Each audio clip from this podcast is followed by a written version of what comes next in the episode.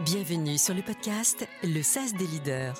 Votre espace-temps pour ensemble passer à la prochaine étape et avancer en cohérence avec les nouvelles attentes de la société. Bonjour, Yvan Ledot, fondatrice du cabinet franco-canadien Le SAS et coach professionnel accrédité. Je suis ravie pour ce premier podcast de vous balader avec moi à Montréal où j'ai capté en direct pour vous la vision de l'évolution du leadership de mes partenaires chasseurs de tête de mieux placé qu'eux pour nous en parler Vous retrouverez ainsi Lucie Pellerin de Talenco, Annie Bissonnette et Elisabeth Starenki de la Tête Chercheuse, Olivier Curé de Fauve et Associés et Frédéric Vigneault de Morgane Philippe. Commençons ensemble notre balade. Nous sommes au centre-ville de Montréal, dans le cabinet de chasse La Tête Chercheuse, avec qui je travaille depuis plus de 5 ans. Annie Bissonnette et Elisabeth Sarenki nous parlent de leur vision du leadership.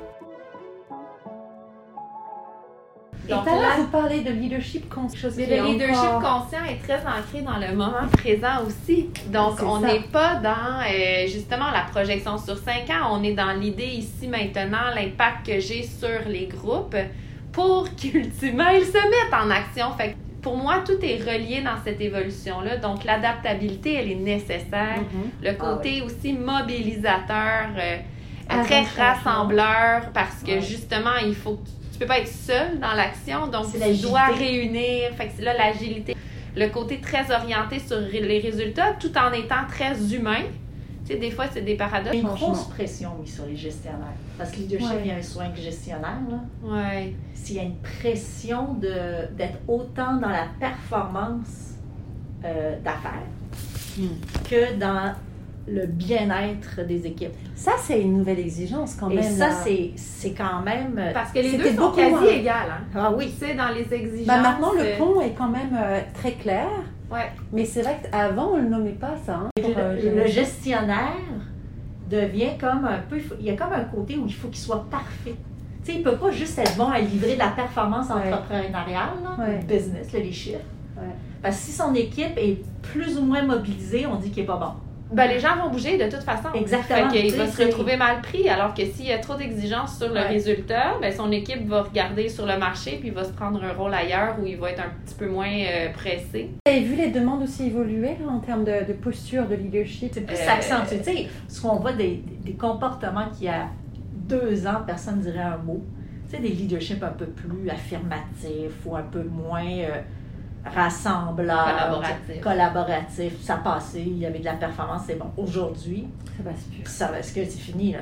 Ah, c'est bon ça La personne perd sa job tout simplement. Là. Ah oui. Ben, parce que c'est le risque de perdre les joueurs. Le SAS des leaders. Rencontrons maintenant Lucie Pellerin, dirigeante du cabinet Talenco, qui à son tour nous fait part de sa vision. Selon toi, là, comment, euh, euh, comment évoluer le, le profil du leadership qui est recherché aujourd'hui sur le marché? Bon, alors maintenant, on est beaucoup plus dans l'aptitude parce qu'on parle de leader. Puis le leader, on l'identifie comme étant les gens qui ne font pas nécessairement, mais qui mobilisent les gens. Ben oui. On mobilise, on, on- on motive. euh, on ne parle même plus de ligne directrice. On ne parle pas d'une personne qui dirige. On parle d'une personne qui fait que les équipes vont être plus performantes parce qu'ils vont amener leur savoir, leur motivation, leur connaissance. C'est, comme un agrégateur maintenant, les leaders. C'est des, des gens qui vont prendre l'information puis qui vont s'assurer que tout le monde participe puis vont bâtir quelque chose. Mais c'est des gens qui ont besoin d'avoir cette intelligence émotionnelle-là. C'est ça la conclusion, c'est que ça prend des leaders qui ne sont pas nécessairement des euh, experts dans le domaine, Hmm. mais qui s'entourent d'experts. Mais ça, on le dit, ça fait des années, là, je ne dis rien de nouveau. Non, mais c'est bon comme phrase ça. Le SAS des leaders. Nous voilà maintenant au cœur du quartier des spectacles de Montréal, où je retrouve dans ses bureaux Olivier Cuiret, fondateur du cabinet Fauve et Associés. Depuis les dernières années, et en, et en particulier en Amérique du Nord, euh, Ouais. le, le- le style de leadership a évolué encore plus.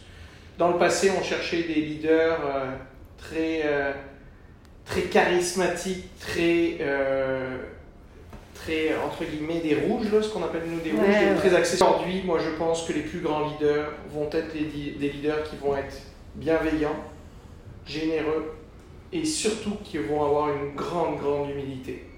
Et je m'explique par l'humilité, c'est capa- c'est la capacité à s'entourer des meilleurs autour d'eux et accepter qu'ils ont qu'ils sont pas capables de tout faire et de tout maîtriser. Les leaders qui vont être capables de focuser sur leurs talents et qui vont faire de même avec leurs pairs, ça va être à mon avis les plus grands leaders. On cherche plus des dictateurs.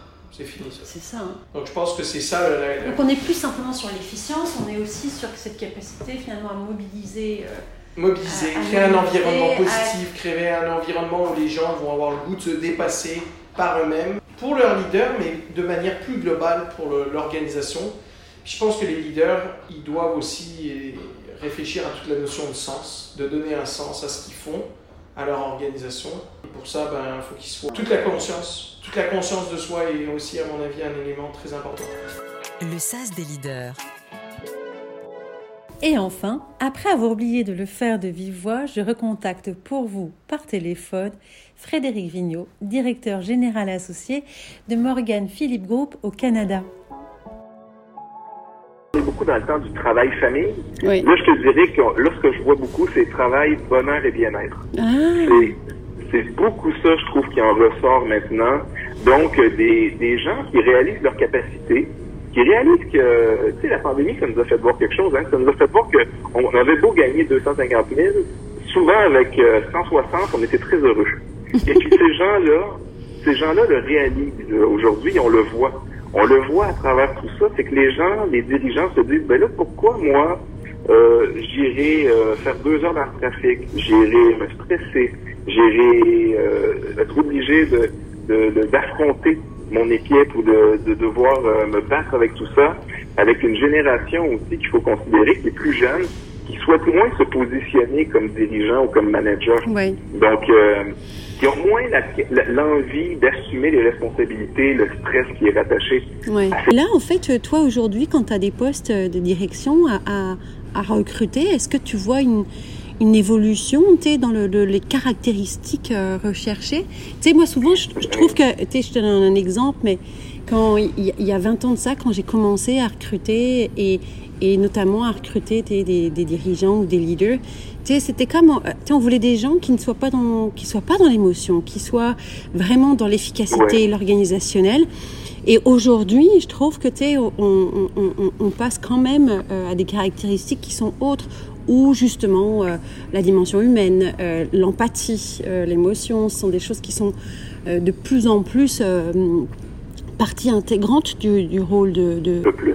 Tu sais, avant, comme tu dis, puis comme euh, je te disais tout à l'heure, tout était axé sur l'objectif. Alors, on voulait le dirigeant qui, qui était capable de monter une montagne, qui est s'entraîner, comme tu dis, qui avait pas d'émotion telle quelle, qui était très axé sur les objectifs et qui se levait à 5 heures le matin, puis qui c'était le dernier parti à 8 heures le soir. C'était ça, là. On avait Mm, le, le- mm, le bon, mm, le bon dirigeant, on avait une impression de leadership derrière ça. Je dirais qu'aujourd'hui, on a, on, a, on a un leadership qui est plus à l'écoute euh, et à l'empathie euh, de ses employés puis de ses équipes pour pouvoir atteindre des objectifs. Donc, on, on y va plus sur du côté, euh, justement, comme je te disais, on articule, comment je pourrais dire, comment qu'on articule l'humain avant tout autour d'un poste. Pour atteindre l'objectif. Ça, c'est bon, ça. Voilà.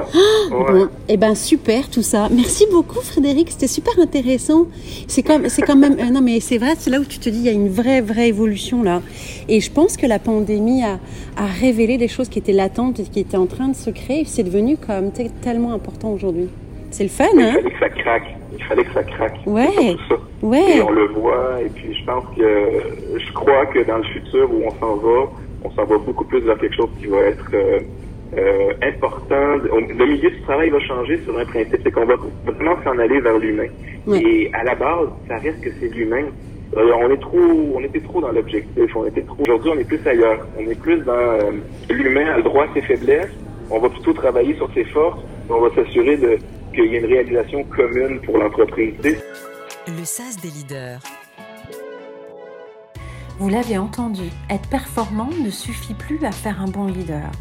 Autant hier, on demandait aux leaders d'être avant tout axés sur l'objectif, autant aujourd'hui, on leur demande d'être avant tout axés sur l'humain.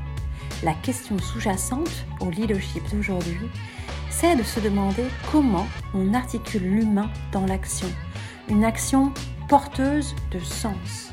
Alors, être axé sur l'humain, c'est avoir un niveau de conscience élevé D'abord de soi, puis comme vous l'avez entendu, des autres.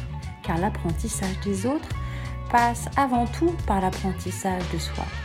Alors en ce premier épisode, je vous invite à vous interroger sur la nature de vos propres forces. Quelles sont-elles? Et comment pouvez-vous capitaliser davantage dessus pour mobiliser vos équipes au quotidien?